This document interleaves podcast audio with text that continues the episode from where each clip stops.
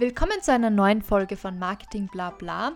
Heute habe ich Florian Kugler vom Fiegel-Institut bei mir zu Gast und wir haben uns sehr viel über das Lernen und das Präsentieren und das Lernen vom Präsentieren unterhalten. Ich fand es total spannend, mich mit Florian zu unterhalten. Deshalb habe ich auch gleich noch seinen Kollegen Georg Stadler eingeladen, den ihr dann nächste Woche im Podcast hören könnt. Und als kurze Übersicht für diese Folge ähm, wir sprechen am Anfang zuerst über Florian selbst und wie er zum Fiegel-Institut gekommen ist, beziehungsweise was auch sein Background ist, wie er als vom Schüler zum Lehrer wurde. Und im Anschluss haben wir uns über ein paar Themen beim Präsentieren unterhalten, wie zum Beispiel Nervosität. Ähm, und welche Tipps es da auch gibt, hat er ganz am Schluss dann noch auch ein paar geteilt. Viel Spaß bei dieser Folge wie immer und ich freue mich auch immer über euer Feedback im Anschluss. Willkommen zum Marketing Blabla Podcast, dem Podcast, in dem ich, Viktoria Hufnagel, in entspannter Atmosphäre über alle möglichen Themen im Bereich Marketing spreche. Ich freue mich sehr, dass ihr heute wieder mit dabei seid und wünsche euch ganz viel Spaß bei dieser Folge. Willkommen zu einer neuen Folge von Marketing Blabla. Heute habe ich wieder einen spannenden Gast bei mir und zwar ist das der Florian Kugler vom Fiegel-Institut bzw. vom Café Poldi. Erstmal vielen Dank, dass du heute hier bist. Ja, vielen herzlichen Dank für die Einladung und auch deine Bereitschaft, in unserem Podcast als Gast aufzutreten. Ja, genau. Wir sitzen heute schon ein bisschen länger zusammen und haben eben vorher auch schon äh, für den Café Poldi Podcast aufgenommen. Also hört euch das auch gerne an. Wo könnt ihr mich mal auf der anderen Seite des Mikros hören? War auf jeden Fall auch sehr spannend. Aber jetzt bist du dran. Und zwar würde ich dich einfach mal bitten, stell dich mal einfach selbst kurz vor, beziehungsweise erzähl uns doch ein bisschen was auch über das Fiegel-Institut. Okay. Ja, dann beginne ich mal mit meiner Person. Wie gesagt, mein Name ist Florian Kugler und gleich mal vorweg, das Fiegel-Institut ist nicht mein, mein Hauptberuf. Also hauptberuflich bin ich momentan Student an der FH Technikum Wien für die Fachrichtung Mechatronik und Robotik. Und meine Hauptthemen sind momentan die virtuelle Inbetriebnahme und meine Bachelorarbeit schreibe über ein Multi-User CAD-System. Und das ist auch dann schon mal ganz spannend zu hören, dass ich mich fachlich, beruflich eigentlich mit solchen Themen beschäftige und dann beim Fiegel-Institut mich mit den zwischenmenschlichen Themen beschäftige. Das Fiegel-Institut gibt es seit 1980 und ist damals gegründet worden, um so das Ansehen von Leopold Fiegel zu wahren. Jetzt könnte man natürlich die berechtigte Frage stellen, okay, wie viel Ansehen waren wir dann jetzt nur aktiv? Ähm, was auf jeden Fall geblieben ist, ist unser, unser Hauptpunkt, nämlich die Erwachsenenbildung. Also wir beschäftigen uns mit Erwachsenenbildung, es beginnt allerdings auch schon in der Schule, also gerade für Matura-Klassen oder siebte Gym oder halt dann vergleichsweise dritte, vierte HTL. Ähm, da treten wir auch gemeinsam mit Seminaren auf, machen vor allem klassische Sachen wie Rhetorik-Seminare, äh, Seminare, um die Skills in Präsentationstechnik zu schulen und zu verbessern. Und was wir dann auch noch machen, sind Klausuren für, für Vereine oder ja, gemeinnützige Vereine haben wir da sehr viel um dort diese Personen zu unterstützen. Hm. Ähm, jetzt äh, liegt die Frage wahrscheinlich schon auf der Hand. Ähm, wie bist du denn dazu gekommen, dass du jetzt äh, quasi beim Fiegel-Institut arbeitest und auch den Podcast dort machst, wenn du ja eigentlich im Studium was ganz anderes machst? Naja, das war so, dass ich äh, selbst die Trainerausbildung beim Fiegel-Institut absolviert habe. Das war von 2017 bis 2020, genau 2018 bis 2020. Und ja, da, da habe ich mal das Institut richtig kennengelernt. Da habe ich auch die, die Leute, die dahinter stehen, kennengelernt.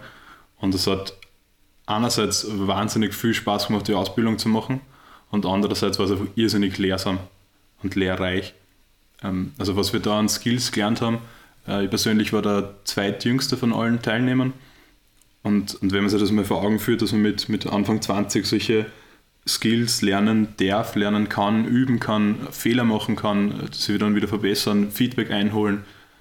Äh, das ist schon, schon krass, wenn man das in Verbindung setzt mit Personen, die halt so, die das einfach nicht haben. Die sich nicht mit, mit der Wirkung von einem beschäftigen, die nicht irgendwann einmal früh abchecken, wie schaut es aus mit Selbstbild, Fremdbild. Ich schneide jetzt schon sehr viele Sachen an, die wir dann gleich als nächstes besprechen werden. Und ich bin dann hängen geblieben in, dem, in, dem, in unserem Institut.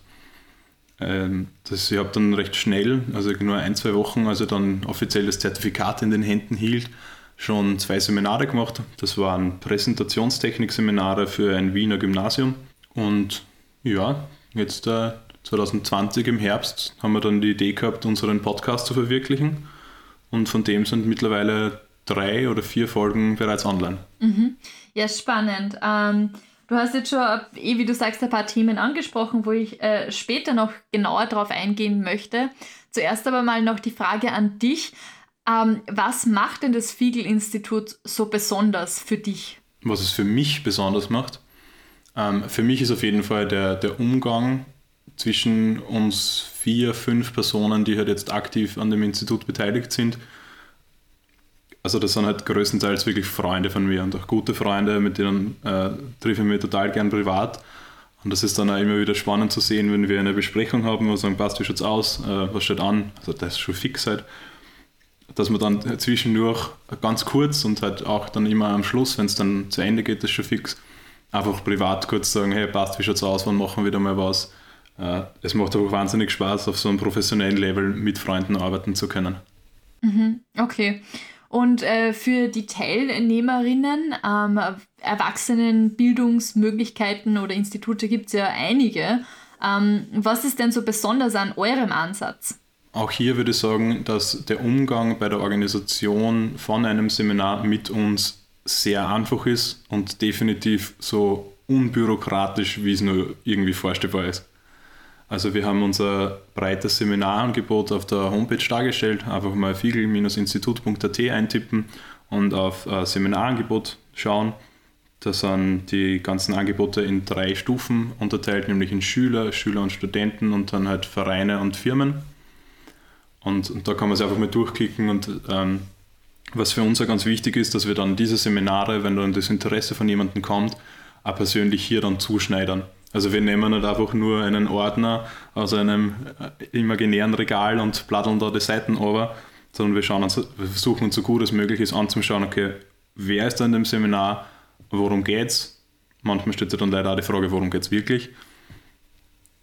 Und schauen dann, dass man miteinander ein lehrreiches und auch ein bisschen unterhaltsames Seminar miteinander hat welche Rolle spielt denn Leidenschaft allgemein, wenn man an Bildung herangeht? Ist es zwang, zwangsweise notwendig, dass man für ein Thema sehr viel Leidenschaft hat, um das auch sinnvoll erlernen zu können, oder ist es quasi nur ein Nebenbei-Effekt? Es macht es auf jeden Fall leichter. So, so würde ich das einmal ähm, ganz kurz zusammenfassen. Also wenn man einfach irgendwie großes Interesse, wenn man starke Neugierde an etwas hat, dann fühlt es sich ja nicht an wie, wie klassisches Lernen. Und wenn es, wie es auch bei vielen von uns äh, der Fall ist, eben dass die, die Bildung ist, die persönliche Weiterbildung, dann, dann trifft sie das halt gut. Also ich denke, dass das gleich ist wie in ganz vielen anderen ähm, ja, Hobbys oder Eigenschaften. Also ich persönlich spiele sehr gern Musik und mit dem einen Instrument äh, würde ich an manchen Tagen am liebsten gar nicht mehr aufhören zu spielen und mit anderen muss ich mich wahnsinnig überwinden, dass ich das wieder mal in die Hand nehme und ein bisschen übe. Äh, vielleicht kann man da eine Analogie ziehen, wie es in der Schule ist. Also wenn einem Biologie leichter fällt, dann hat man vermutlich selten Probleme, sich da, dafür zu motivieren, sich hinzusetzen und dann herauszufinden, was jetzt da das Powerhouse of a Cell ist. Ähm, hingegen ist der Klassiker halt Mathematik, dass man dann die binomischen Formeln sich nicht einprägen kann. Also von, von der Stelle her würde ich mal recht allgemein sagen, dass wenn man, also Leidenschaft kann man glaube ich nicht haben, wenn man sich nicht mit dem Thema ein bisschen auskennt. Ja, okay, das heißt, es kann auch andersrum funktionieren, dass ich mich zuerst einmal mit meinem Thema beschäftige und dann so ein bisschen die Leidenschaft erst dafür entwickle. Weil ich denke jetzt auch am, im Musikinstrument zum Beispiel ist es ja, also ich habe persönlich auch acht Jahre lang Klavier gespielt und ich denke, ganz am Anfang, wenn man anfängt und irgendwie es ist alles sehr mühsam und es ist alles sehr schwer und sobald man dann mal ein bisschen Stücke spielen kann, wird es auch lustig und man entwickelt so eine Leidenschaft dafür. Würdest du das auch so sagen? Absolut. Also ich würde sagen, dass äh, wenn, wenn Neugier und Engagement zusammentrifft, dann kann Leidenschaft entstehen. wenn wir äh, in der Musik bleiben wollen, ich war sieben oder acht, als der damalige Musikschuldirektor und der Musiklehrer zu uns in die Volksschule gekommen sind. Und drei Stunden später ist der kleine Florian heimmarschiert, hat seine Schultasche in der Kuchel abgestellt und zur Mama gesagt, ich will Trompeten lernen. Mittlerweile sind mehr als 15 Jahre ins Land gezogen und ich spiele unglaublich gern Tenorhorn. Fast. ja, ich glaube, äh, das kennt jeder so ein bisschen aus seinem eigenen Leben, sei es jetzt für Sport oder Musik oder für einfach auch seinen Beruf, kann man ja genauso brennen. Na, absolut. Also beim Sport ist es doch genauso. Also Fußball hat mich persönlich nie interessiert, aber der ähm, normale Kraftsport ist da einfach gleich viel ansprechender für mich gewesen und äh, habe das halt dann in den letzten Jahren einfach viel lieber gemacht, als wie ähm, ja, zu kicken. Und ähm, was treibt dich jetzt persönlich an? Ist es die Leidenschaft? Also du machst ja sehr viele unterschiedliche Dinge von eben Musik, du hast gerade Kraftsport erwähnt, dann dein Job als Trainer, dann dein Studium. Also sind ja sehr unterschiedliche Dinge. Wie wählst du dir denn persönlich so deinen Weg aus? Ist es aufgrund von dem, was dir Spaß macht und Leidenschaft bringt? Oder ist es aufgrund von, wo du dir die meisten besten Karrierechancen erhoffst? Oder ist was ganz anderes? Boah, das ist eine wirklich gute Frage. Äh, ich denke, es ähm, macht es leicht einmal zu unterscheiden, was ist definitiv ein Hobby und was wird auch in den nächsten Jahrzehnten ein Hobby von mir bleiben ähm, und was ist eher beruflich, karrieretechnisch. Also auch wenn ich leidenschaftlicher Musiker bin, weiß ich, dass abgesehen von vielleicht ein paar bezahlten Spielereien da nie eine tatsächliche Karriere als Musiker ausschauen wird. Hingegen eben bei, den, bei der persönlichen Weiterbildung, bei diesem Trainergeschäft, wie auch bei der Mechatronik ist für mich halt immer ein Kopf-an-Kopf-Rennen, wo ich mich da jetzt noch mehr beschäftigen sollte, beziehungsweise was dann am Ende des Tages dann vielleicht mal mein Brotberuf wird. Hm, ich bin in der glücklichen Lage, dass ich in Aussicht habe, diese beiden Themen in, zu kombinieren und die beiden in Verbindung zu setzen. Da möchte ich aber jetzt noch nicht allzu viel sagen, weil das steckt nur kurz davor, bis es in die Kinderstiefel kommt. Äh, aber, aber das wäre halt cool. Also ich persönlich bin halt eine naturwissenschaftlich interessierte Person. Ähm, wie gesagt, ich habe HTL gemacht für Informationstechnologie.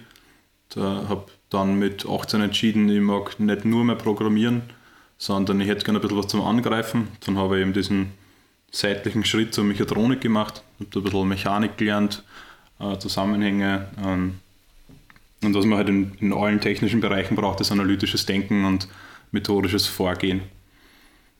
Und das Schöne ist halt, dass man das dann aber auch sehr gut umlegen kann auf, auf zum Beispiel Rhetorik. Also wenn man sich jetzt normale, wenn man sich zum Beispiel Redemodelle anschaut, das sind ja immer die gleichen. Man hat den Fünfsatz, man hat das ISK-Modell, das sind einfach eine Handvoll Schritte. Das sind immer die gleichen, man, man schmückt sie dann noch anders aus. Und, und so ein methodisches Vorgehen hat man jetzt nicht nur im, im, in der Technik, sondern auch definitiv in diesen ähm, Bereichen, die wir mit dem Fiegel-Institut machen. Mhm. Du hast jetzt gerade, glaube ich, ISK erwähnt. Was ist denn das? Ähm, das ISK-Modell ist eines der einfachsten, jedoch dennoch effektivsten Redemodelle. Es ist in drei Phasen gegliedert, nämlich I, S und K. I steht für ist, da erzählt man den Momentanzustand, wie es zurzeit vorfindbar ist. Das S steht für soll, so hätten wir es gerne, das kann auch durchaus eine Vision sein. Und das K ist dann die Konsequenz und stellt die Brücke von ist zu soll dar. Also das Wie soll man es machen, wie gehen wir es an. Um nochmal ein bisschen äh, zu dem Thema Ethik zurückzukehren. ähm, du hast ja vorhin schon erwähnt, du bist auch Vortragender, zum Beispiel in Gymnasien hast du da auch schon Rhetorik-Workshops gehalten. Und ähm, ich habe mir dabei gedacht, wenn man quasi was vorträgt vor Schülerinnen, die ja nur sehr leicht sagen wir jetzt, beeinflussbar sind, hat man durchaus, durchaus auch eine große Verantwortung, was man denen mitgibt. Ähm, wie stellt sie denn sicher oder wie wählt sie denn diese Inhalte aus, die ihr da speziell für die Schülerinnen aufbereitet? Beziehungsweise gibt es irgendwelche anderen ähm, Faktoren, die ihr da besonders berücksichtigen müsst, wenn es mit äh, jungen äh, Teilnehmerinnen zu tun habt? Bevor ich die Frage im Detail versuche zu beantworten, möchte ich vorher gerne sagen, dass generell im, im Umgang es eine Eigenschaft gibt, ohne die man meines Erachtens noch nicht erfolgreich kommunizieren kann. Respekt. Weil egal, ob ich jetzt da mit meiner vierjährigen Nichte spreche oder mit einem 45-jährigen Kollegen aus dem Musikverein, ich muss, sollte, leider sollte, äh, jeder Person mit Respekt entgegnen. Und, und von dem her, wenn man sich daran hält und das im, im Kopf oder im Hinterkopf behaltet oder vor, sich vor Augen führt, dann löst man schon mal Probleme, bevor sie auftreten. Klar, man muss dann natürlich immer auf, die, auf, das, auf das Publikum ein bisschen abstimmen. Gerade wenn es ein, ein, Vortrag ist, dann ist ja eines der wichtigsten Punkte, dass man sein Publikum kennt, sein, sein Auditorium zuteilen kann und dementsprechend ähm, die Tiefe, was das Fachliche betrifft, aber auch die Ausdrucksweise oder vielleicht einfach nur die Länge, die Dauer des Vortrages und dass man die dann, die dann abstimmt. Was das jetzt da an den Seminaren in der Schule betrifft, ist so, dass das ähm, in meinem konkreten Fall eben im Jänner 2020 zwei, zwei Seminare waren. Das eine war eben für eine, eine Matura-Klasse. Da haben wir sich generell angeschaut, wie kann man ein wenig selbstbewusster auftreten und haben uns mit dem Thema Nervosität beschäftigt. Und dann auch noch ein bisschen mit äh, Design, was äh, Präsentationsfolien anbelangt. Dann am nächsten Tag, das waren nämlich gleich zwei Tage, äh, die aufeinander gefolgt sind, waren die Schüler und Schülerinnen dann aus der 6. und 7. Klasse Gymnasium. Und da haben wir uns ebenfalls äh, mit dem sicheren Auftreten beschäftigt. Und was haben wir dann noch gemacht? Sicheres Auftreten. Bin mir jetzt nicht sicher, ob ich da dann ein zweites Mal mit den äh, Schülerinnen und Schülern äh, Nervosität behandelt habe. Da, das ist mir, glaube ich, gerade missfallen. Aber wenn du dir da jetzt so die Seminarinhalte, die ich gerade umrissen habe, äh, vor Augen führst, dann ist es ja vollkommen egal, wie alt diese Personen sind. Weil das, das Alter steht ja in, in keinem Bezug, wie viel Erfahrung jemand hat, was, was eine gute Rede betrifft. Und also da, da ist einfach nur Erfahrung und absolut nettes Alter von, von Aussage von dem her stellt sich für mich ehrlicherweise gar nicht die Frage, ob ich ethisch bin im Seminarbereich, weil ich mir immer vor Augen führe, ich muss respektvoll sein und ich muss lehrreiche Inhalte bezeugen. Also ich würde jetzt nie auf die Idee kommen, denen jetzt da irgendwie was Manipulatives unterzujubeln, dass wir die dann in 15 Jahren wählen. Zumal ich bei Gott keine politische Karriere anstrebe. Kannst du da meine, meine Gedanken nachverfolgen? Oder?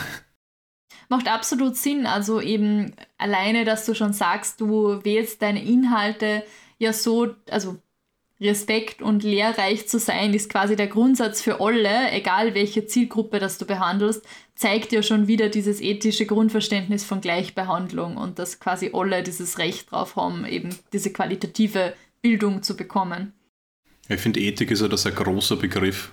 Aber natürlich, Wissensvermittlung ist ja immer wichtiger, auch im, im Marketing-Kontext, ähm, um hier wieder ein bisschen zurückzuführen. Ähm, Content Marketing ist ja was, was immer mehr verwendet wird, wo man immer mehr Wissen quasi frei weitergibt, ohne Bezahlung. Und, ähm, oder quasi halt als ein, ein, ähm, Einstieg in, den, in diese Marketing-Journey. Ähm, und von daher ist ja auch spannend, eben so zu überlegen, welche, welches Wissen gebe ich kostenlos weiter und ab wo kostet das quasi was. Ähm, aber das sind jetzt meine Gedanken zum Thema Marketing. Ja, wenn es um reine Wissensweitergabe geht, kann man ja einfach nur mal im Internet recherchieren und man findet ja, also rein das Wissen findet man ja so gut wie alles, was vorhanden ist im Internet. Der, der Schritt und die, die Berechtigung, die dann äh, im Seminare im Soft-Skill-Bereich haben, ist das Anwenden und Üben und Reflektieren. Und das ist ja da, also beispielsweise ein Eintagesseminar Rhetorik Grundlagen, äh, wo entweder, wo halt Personen sind, die ähm, noch etwas mehr Luft nach oben haben, als es vielleicht andere hätten. Die, die, die Modelle, die Methoden, die, der kurze und knappe Inhalt den findest du auf 100 Plattformen. Auf 20.000 Websites würdest du genau das finden, was, wir, was, wir, was wir dann auch in den Seminaren bringen. Ähm, der Unterschied ist halt nur, wie man es dann bringt und danach halt genau das Anwenden. Also, wenn ich jetzt ein Rhetorikseminar halte, dann sind die tatsächlichen Inhalte, die ich von meiner Seite aus bringe, der weitaus geringere Teil als die Zeit, die dann die Teilnehmerinnen und Teilnehmer bekommen, um dann eine Rede oder eine Präsentation vorzubereiten diese dann auch zu halten und der wichtigste Punkt, die dann zu reflektieren. und da Feedback einzuholen und ihm so sich ein, zwei Punkte herauszunehmen, die man sie mitnehmen will, Punkte, an denen man arbeiten möchte, an wo man sie verbessern möchte. Ja, weil nur wenn man so mal in einem Fashion-YouTube-Video sieht, dann kann man es halt leider nicht anwenden. Ich meine, es gibt zig YouTuber äh, oder auch wenn sie vielleicht nicht so genannt werden möchten, die wahnsinnig tolle Videos haben und ich persönlich folge gefühlt einer Handvoll Personen, die unglaublich guten Input zu diesen, diesen Themen liefern, äh, auch was persönliche Produktivität und solche Themen anbelangt. Der aber es nutzt hat alles nichts, wenn man das dann nicht umsetzt. Mhm. Absolut. Ja, du hast mir jetzt schon eine sehr gute Brücke zum nächsten Thema geschlagen. Wie wichtig ist denn pers äh, persönliche Weiterbildung für dich persönlich? Das ist das A und O. Weil wenn man sich nicht versucht weiterzubilden, dann, dann bleibt man hinten. Das ist ja, glaube ich, ein Druckschluss, wenn man meinen würde, dass man irgendwann einmal ausgelernt hat. Das hat auch schon der äh, Herr Goethe in seinem Werk niedergeschrieben und ich hoffe, dass jeder Mensch irgendwann einmal auf diese Erkenntnis draufkommt. Äh, es gibt den Punkt nicht, dass man alles weiß. Und man erkennt das beispielsweise bei, oder ich bemerke das sehr oft bei, bei universitären Personal. Also irgendwelche Uniprofs, die schon 20 Jahre Erfahrung in ihrer äh, Spezialisierung haben, die halt nicht nur ihre eigene Doktorarbeit betreut haben, sondern schon mehrere Doktorarbeiten dann äh, mitbetreut haben. Und, und, und die wissen ganz klar, okay, sie haben jetzt da sehr viel Wissen sie angeeignet über Handhabungs- und Montagetechnik beispielsweise, aber sie sind immer noch klug genug, um zu sagen, na, sie wissen bei weitem nicht alles, um so offen zu bleiben für neue Erkenntnisse. Und, und, und dieses Offenbleiben, dieses, ähm, ja, man könnte von einem Mindset sprechen, aber einfach diese, diese, diese geistige Haltung, dass man sagt, hey, man, man ist bei weitem nicht perfekt und man weiß leider nie alles. Das, das hilft einem, glaube ich, sehr viel in, äh, im, im, im Leben. Und von dem her sollte man halt immer versuchen, ein Stück halt besser zu werden. Und, und, und deshalb kann ich für mich ganz klar sagen, dass persönliche Weiterbildung eines der wichtigsten Themen ist, das es überhaupt gibt. In welchem Bereich speziell ähm, bildest du dich gerade weiter? Also wo liegt dein Fokus momentan? Hm, mein persönlicher Fokus? Ja, eben durch, durch das Studium beschäftige ich mich gerade sehr viel mit CAD-Systemen. Ähm, ich lese gerade ein spannendes Buch von Harald Lesch und dem Thomas Schwarz, ähm, das den Titel Unberechenbar trägt. Hm, wo bilde mir, äh, ich schaue gerade noch so rüber auf meinen Couchtisch, wo die Bücher liegen. Äh, ebenfalls aufgeschlagen habe ich gerade eins über Argumentationstechnik. Also auch hier ähm, ein bisschen, bisschen weiter zu kommen. Äh, es sind aber nicht nur solche Sachen, sondern ähm, auch auch emotional ein bisschen was. Also ich glaube, Männer geben das ja sehr ungern zu, aber so der gute Umgang mit den persönlichen Gefühlen ist wahnsinnig viel wert. Und äh, ja, wenn man das als Kind und Jugendlicher nicht so ganz gelernt gekriegt hat, äh, muss man sich dann irgendwann einmal später damit beschäftigen, dass man, dass man, dass man an sich selber arbeiten kann. Spannendes Thema. Kannst du da irgendwie speziell irgendeinen äh, YouTube-Kanal oder ein Buch oder sonst was empfehlen, was dir da geholfen hat? Puh, also gerade jetzt das äh, mit, mit Emotionen würde mir jetzt nichts einfallen, außer einen amerikanischen YouTuber, den ich sehr gerne zuschaue, der unter dem Namen Weezy Wader äh, zu finden ist. Ich, ich, kann zur Produktivität einige Namen nennen. Da gibt es zum Beispiel den äh, den Thomas Frank, ebenfalls Amerikaner, äh, der seit vier Jahren super tolle Videos macht über die verschiedensten Themen, äh, über Lernmethoden, über wie sollte man seinen Schreibtisch aufbauen, wie kann man effizienter Bücher lesen. Und dann gibt es den Engländer Ali Abdal oder Abdul, da bin ich mir jetzt nicht ganz sicher, der eigentlich Humanmediziner ist, aber mittlerweile sich auch in der persönlichen Weiterbildung und in diesen Productivity-Themen auseinandersetzt. Der ist auch sehr zu empfehlen. Ähm, aber ja, dann würde ich auf jeden Fall auch noch den Matt Diavella nennen wollen, der eigentlich bekannt wurde, dadurch, dass er das Thema Minimalismus popularisiert hat. Und einerseits habe ich auch da einiges mitnehmen können, äh, andererseits ist es einfach nur sauwitzig, dem zuzusehen. Ja. das ist eh wichtig, ja. Es muss ja unterhaltsam sein. Produktivität ist natürlich was, was für uns alle nützlich ist. Wobei es halt für manche viel hilfreicher ist, äh, solche Informationen zu besorgen, als es für, für andere ist.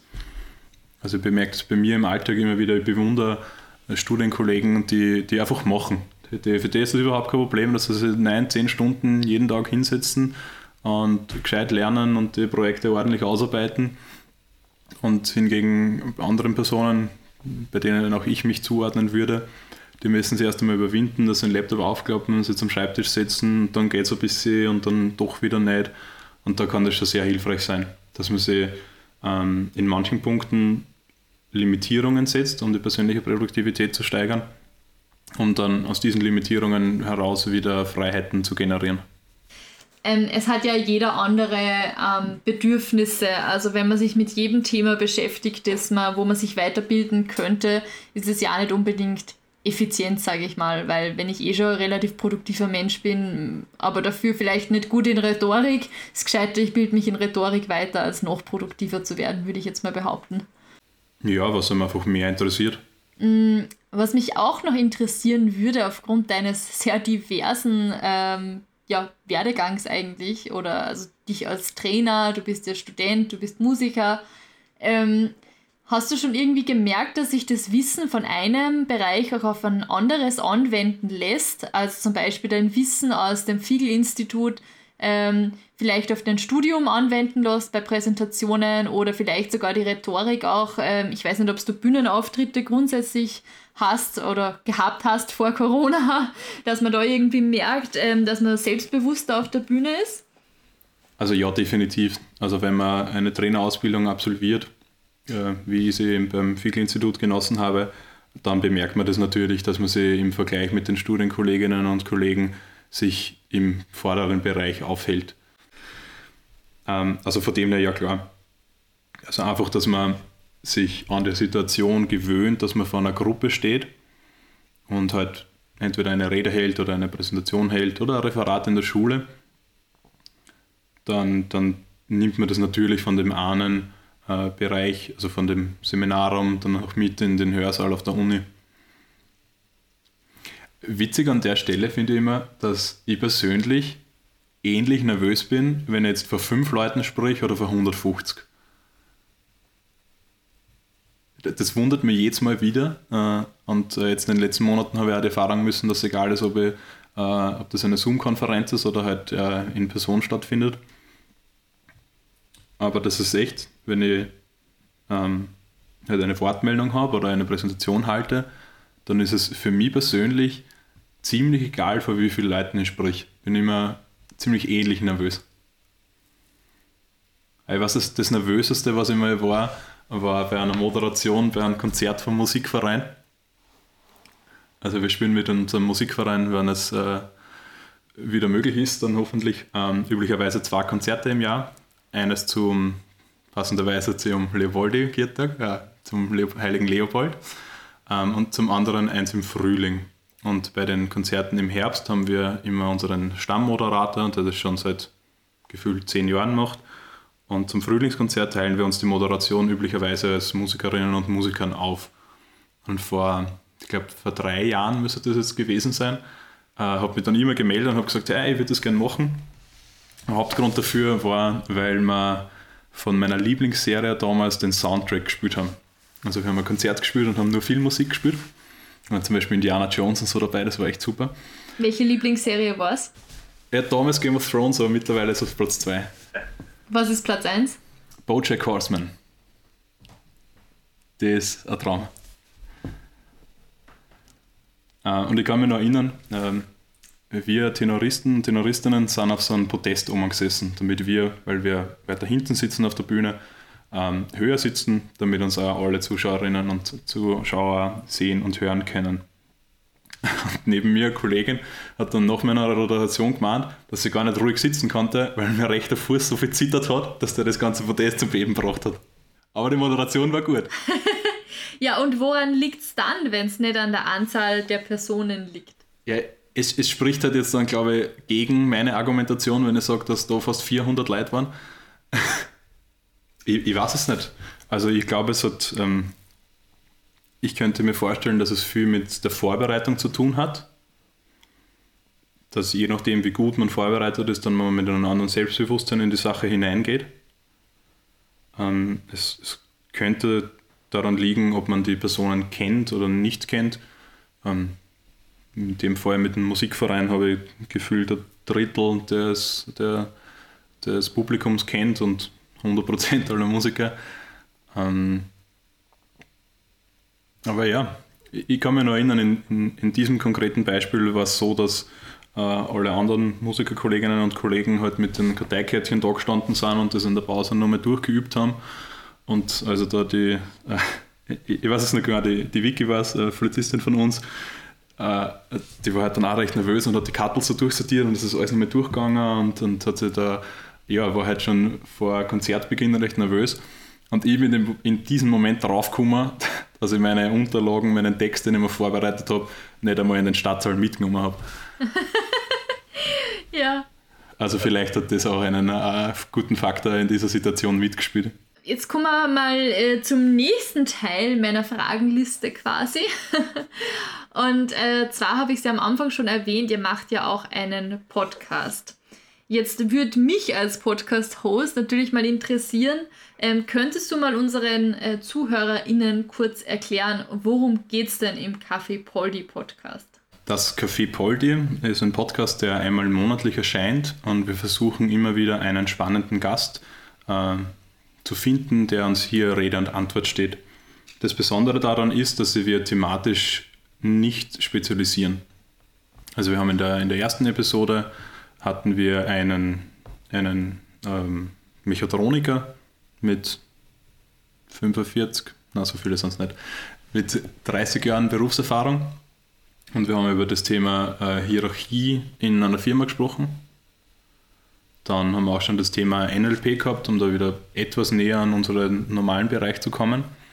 Wichtig ist für uns, dass sie die Zuhörerinnen und Zuhörer da immer was mitnehmen können und im besten Fall was dann vielleicht auch ein bisschen drüber nachdenken. Es kann einmal passieren, dass dann jemand sich denkt, so, na, das war ein Blödsinn, was da gesagt worden ist, das sehe ich gar nicht so. Ist auch in Ordnung. Hoffentlich nicht immer der Fall. Aber für uns ist so wirklich der, das Wichtigste, dass man, dass man was lernt. Also das sind jetzt keine Unterhaltungspodcasts, da müsste man einen zweiten machen, sondern da schauen wir wirklich, dass das lehrreich für unsere ZuhörerInnen ist. Und ähm, den Podcast gibt es ja noch nicht so lange. Wie ist es denn dazu gekommen, dass der entstanden ist? Warum habt ihr euch dazu entschieden, diesen Podcast zu starten? Das war so, dass ich im Wintersemester 2020-2021 ein Praktikum gemacht habe in der Nähe von München. Und der Gründer von der Firma ist ein Spitzenkerl. Und ich habe mit dem Georg, unserem äh, Geschäftsleiter vom Fiegel-Institut, gesprochen dass der halt einfach ein sehr umgänglicher, wahnsinnig kompetenter, einfach ein gescheiter Kopf ist. Und, und wir konnten ja da irgendwie schauen, ob wir nicht vielleicht eine Kooperation zwischen der Firma und dem Fiegel-Institut ähm, vielleicht irgendwie äh, machen könnten.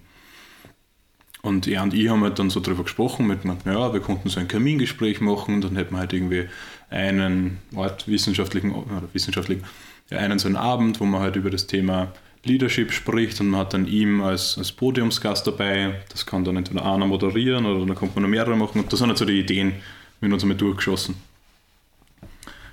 Und gleichzeitig wussten wir halt, dass es schon cool wäre, wenn wir das im Nachhinein auch noch anbieten könnten.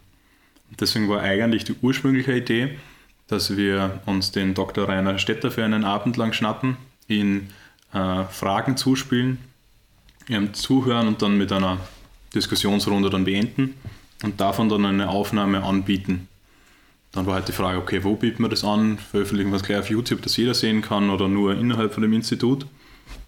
Und dann, ja, dann ist diese Idee ein wenig gereift und dann ist es schon recht konkret geworden mit unserem Podcast. Wir gesagt haben, hey, wir konnten ja so einmal im Monat mal jemanden, jemanden interviewen und das dann als Podcast hochladen. Das war halt recht sehr gut angenommen waren und war, war eine coole Idee. Und dann haben wir diese Idee konkretisiert, ein Mikrofon gekauft und dann haben wir losgelegt. Ja, wahnsinnig spannend. Okay, also es ist eigentlich aus diesem, aus dieser, diesem Lied hervorgegangen, dass sie diese Person vor den, auf die Bühne beten wolltet ähm, und das Wissen einfach weiter teilen wollt. Und genau das hast du jetzt eigentlich ja vorhin schon gesagt, dass das Wichtigste ist, dass immer was Lehrreiches aus jeder Folge entsteht, quasi für den Hörer. Mhm. Ja, wir wollten da einfach diese Chance nicht auslassen, mit diesen Menschen irgendwie in Kooperation zu treten. Tja, und jetzt haben wir einen Podcast. okay, ja, super. Ähm, und habt ihr euch auch schon mal überlegt, wer eigentlich euer Traumhörer, eure Traumhörerin ist? Also an wen richtet sich denn der Podcast oder wer ist die Zielgruppe? Ja, das ist eine Frage, die wir für uns noch nicht konkret beantwortet haben. So, so ehrlich kann es sein. Ähm, unsere Zielgruppe generell sind äh, überwiegend Studenten, bei denen wir dann hoffen, dass, sie, dass wir einerseits dann mit ihnen ein Seminar machen können, dass wir das dann äh, unterstützen können in verschiedenen Soft Skills und zum anderen halt, dass dann auch diese vielleicht aufmerksam werden und vielleicht die Trainerausbildung beim Institut machen. Und, und, so halt auf jeden Fall eben ein bisschen Werbung zu machen, aber einfach nur als kräftiges Lebenszeichen, dass den Podcast, ah, dass den Podcast, dass es das Institut nun gibt und trotz Corona und auch wenn wir keine traditionellen Seminare machen können, dass sie da auf jeden Fall noch was tut bei dem, bei dem ganzen Institut. Von dem her ist die Zielgruppe ähm, eher schwer zu definieren. Wir hoffen, dass wir aus den Userzahlen äh, auslesen können, wer es angehört haben und je nachdem werden wir dann in den nächsten Monaten unsere Inhalte anpassen. Mhm. Okay, also auch so ein bisschen ein Format, das sich immer weiterentwickeln wird jetzt über die Zeit hinweg. Ja, auf jeden Fall. Davon würde ich ausgehen. Mhm. Und äh, du bist ja selbst der Host in diesem Podcast ähm, und hast da, wie, wie, du eben schon erzählt hast, immer wieder verschiedene Gäste ähm, bei dir in der Show. Und ähm, mich würde interessieren, von Host zu Host, äh, wie, wie überlegst du dir denn die Fragen ähm, vor den Interviews? Also was sind da so die einzelnen Schritte, die du da durchläufst? Und ähm, es ist ja auch so, dass manchmal die Art der Fragestellung schon fast die Antwort ein bisschen beeinflussen kann, wenn man da nicht sehr objektiv und journalistisch rangeht. Ähm, achtest du auf sowas auch? Ich versuche es auf jeden Fall. Also es kann schon mal passieren, dass ich hin und da eine Suggestivfrage einstreue, um das Gespräch in eine gewisse Richtung zu lenken. Ähm, aber generell, dadurch, dass wir eben hauptsächlich einen Informationsgewinn herausarbeiten wollen, sind die Fragen meistens sachlich gehalten. In der Vergangenheit waren es ehrlicherweise, glaube ich, auch wenig kritisch. Also ich persönlich habe mir jetzt auf meiner To-Do-Liste geschrieben, dass ich da gern und gut auch immer ein bisschen frecher mit den Fragen sein darf, um so spannende Unterhaltungen auszubekommen. Aber so vom Ablauf der Vorbereitungen unterscheide ich mich, glaube ich, nur in wenigen Punkten von Kolleginnen und Kollegen. Ähm, wenn wir uns auf einen Gast geeinigt haben und der grundsätzlich gesagt hat, ja passt, bin dabei, dann mache ich mir mal auf, auf Recherche. Ähm, Im Normalfall haben diese Personen eine eigene Homepage, dann kann man sich da mal durchklicken. Manchmal findet man auch YouTube-Videos, dann schaut man sich das an. Und dann versucht man halt generell mal das Thema selbst ein bisschen zu verstehen. Manchmal funktioniert das ganz gut, manchmal ist das eine große Herausforderung. Aber mein Ziel ist es, die Fragen so zu gestalten, dass der Zuhörer oder die Zuhörerin sich denkt, ah ja, das wollte ich auch noch wissen. Also das, das ist so mein Ziel, wenn ich das mit meinen Fragen schaffe, dann, dann passt Dann ist das eine gute, eine gute Frage und resultiert dann hoffentlich in einer guten Podcast-Folge. In der Realität schaut es dann aber auch so aus, dass ich viel mit Freunden darüber spreche. Also eben so wie es ähm, jetzt vor kurzem der Fall war. Habe dann Freund gesagt, hey, nächste Woche nehme ich ein Interview auf zum Thema Selbstmarketing, was hältst du davon? Der sich dann ein, zwei Tage später und teilt mir seine Ideen und dann habe ich halt einfach nur mal einen anderen Blickwinkel von der ganzen Sache und das hilft mir in der Vorbereitung wahnsinnig viel. Ja, und dann bei der, bei der Durchführung tatsächlich es ist, glaube ich, ganz ratsam, sich nicht auf seine Vorbereitungen zu versteifen. Also ich glaube, wenn man sich N-Fragen aussucht und diese N-Fragen in genau der Reihenfolge absolviert, dann stört man den Podcast ein bisschen und vor allem den natürlichen Redefluss. Also das ist etwas, das ist Gespür für das Gespräch. Da habe ich selbst bestimmt nur irrsinnig viel zu lernen. Aber das ist, glaube ich, das, was dann einen Podcast ausmacht, dass es so wirkt, als wäre so natürliche Unterhaltung, obwohl es eigentlich ein Interview ist. Also einer der bekanntesten Podcasts, denke ich, ist der Joe Rogan Podcast. Und der sagt von sich selbst, dass er kein Interviewer ist, sondern er plaudert einfach mit Leuten. Also er plaudert einfach mit Leuten und, dann, dann veröffentlicht er das so. Spannend, was ich da finde, ist, dass die Länge der Episoden sehr stark voneinander abweicht. Also da ist von 40 Minuten bis viereinhalb Stunden alles dabei. Also da kannst du den ganzen Abend, musst du den ganzen Abend freinehmen. Oder du fährst mit dem Auto mal nach Innsbruck, bist da viereinhalb Stunden unterwegs. Ja, wird schon was dran sein, weil und nicht umsonst ist der Podcast auch wirklich global Nummer eins. Ja, die, die, also wenn wir jetzt diesen Podcast als Beispiel hernehmen würden für einen erfolgreichen Podcast, dann könnte man das einfach herunterbrechen auf die Leute hören dem gern zu. Und was man da bemerkt, oder bei Joe Rogan bemerkt, ist, dass er seine Gesprächsführung sehr stark an den Gast adaptiert.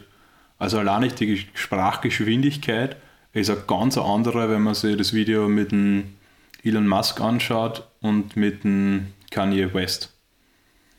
Also er passt sich da an den Gast an und so ist es dann halt ein bisschen natürlicher. Und wenn da die, die, die Sprechgeschwindigkeit von Gast und Interviewer sehr stark auseinander geht, dann wirkt es unnatürlich, dann wirkt es ein bisschen gehastet und dann hat es nicht so einen schönen Flow. Deswegen ist es da mal ein guter Tipp, dass man sich da an eine Sprechgeschwindigkeit anpasst. Interessant, ja, auf das habe ich eigentlich persönlich wirklich noch nie geachtet. Also man kennt es von der Wortwahl, dass man es macht, aber die Sprechgeschwindigkeit ist natürlich auch ein guter Punkt, ja.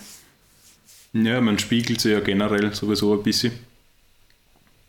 Das merkt man einerseits an der, an der Wortwahl, an der, an der Körperhaltung in den meisten Fällen und auch bei so Sachen, die man halt nicht im ersten Moment denken würde, wie die Sprechgeschwindigkeit. Jetzt äh, muss ich dich natürlich fragen, nachdem du es gerade angesprochen hast. Wir haben vorhin eben das Interview auf Café Poldi gemacht, wo ich, wie gesagt, äh, zu Gast war. Was waren denn jetzt deine Gedanken zum Eigenmarketing oder die Gedanken deines Freundes, nachdem ich jetzt schon meine so ausführlich in eurer Folge besprochen habe? Naja, ich habe da so den Kritikpunkt gesehen, dass es halt eine Selbstdarstellerei ist. Und das Lustige ist, das ist es ja genau das. Aber bei mir ist da einfach die negative Konnotation im Kopf sehr präsent gewesen. Und äh, deswegen habe ich da versucht, äh, etwas objektiver zu werden. Okay, na super. Also alle, die jetzt zuhören, um eben den Input von mir dazu zu bekommen, müsst jetzt auf Kaffee Polly rüberschauen. Ich verrate nichts. ich, ich, verrate schon mal so viel. Meine eigene, also für mich gibt es keine negative Konnotation dazu. ähm, genau, was mich auch noch interessiert hat ähm, für, in Bezug auf Podcasts, ähm, du hast vorhin erwähnt, ihr wählt zuerst eure Gäste aus und überlegt euch dann, okay, passt es dazu, welches Thema wird da reinfallen für die Person. Ähm, wie kommt ihr im ersten Schritt denn mal zu den Gästen überhaupt? Ähm, in manchen Fällen ist es so, dass schon mal ein Kontakt besteht. Das war in der ersten Episode so, dass, ich, dass das halt mein Chef war und den habe ich zwischen Tür und Angel kennengelernt und dann habe ich ihm eine Mail geschrieben, auf die er positiv geantwortet hat. In, in anderen Fällen ist das eigentlich ein Bekannter, den man dann mal fragt mit, hey, wie schaut's aus, hättest du vielleicht Zeit und Lust? Und das hat auch schon andere Personen gegeben, wo man einfach mal ein, ins Blaue eine Mail schreibt. Einfach eine Interviewanfrage. Es hat da eine Person gegeben, bei der das Interview leider noch nicht zustande gekommen ist. Aber das war echt einfach Mailadresse von der Homepage untersuchen, eine Interviewanfrage formulieren, E-Mail absenden und in diesem Fall waren es zwei, drei Tage oder so und dann ist eine Rückmeldung gekommen mit, ja, vielen Dank für Ihre Anfrage, können wir machen. Also das ist natürlich äh, sehr cool. Ähm, ist natürlich nicht, nicht immer der Fall. Der Thomas Brezener hat leider aufgesagt. Naja, wer weiß, vielleicht wird es ja. Nur weil er einmal absagt, heißt das ja nicht für immer. Ich schicke ihm jetzt jede Woche eine Mail. ähm, ja, ich glaube, wir kommen danach langsam äh, zum Ende, um auch die Zeit ein bisschen im Blick zu halten. Ähm, zum Abschluss stelle ich auch gern immer noch äh, eine Frage, die sich eher so was Handfestes ist, wo auch vielleicht Tipps für die Hörerinnen sein könnten.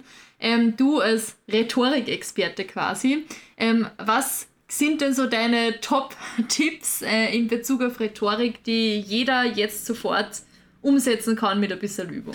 Da habe ich tatsächlich einen, den ich gerne erzählen kann. Ich bin der festen Überzeugung, dass die meisten Fehler bei einer Rede vor einer Rede passieren. Also der Moment, bevor man zum ersten Mal den Mund aufmacht, ist essentiell. Und da ist es das Allerwichtigste, dass man sich einfach bewusst auf die Bühne stellt, den rechten Fuß abstellt, den linken Fuß abstellt und dann einmal tief in den Bauch einatmet, wieder ausatmet und sich der Präsenz von der Situation gerade bewusst ist. Dass man die Leute vor sich hat, vielleicht die Präsentation hinter einem. Man muss einfach genau wissen, so, genau das ist jetzt da und, und ich mache das jetzt da.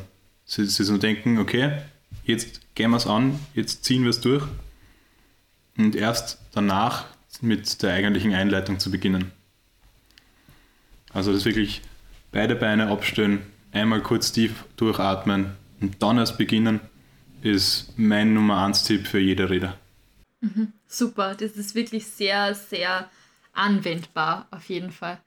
Ähm, ja, dann ist es soweit. Danke für deine Zeit. Äh, danke, dass du dir Zeit genommen hast, äh, hier mir Frage und Antwort zu stehen. Und äh, wie jetzt schon mehrfach geteasert, wer Interesse hat, sich die Folge auch im Café Poldi anzuhören, der findet den Link dazu entweder in den Shownotes hier oder in den Shownotes der nächsten Folge.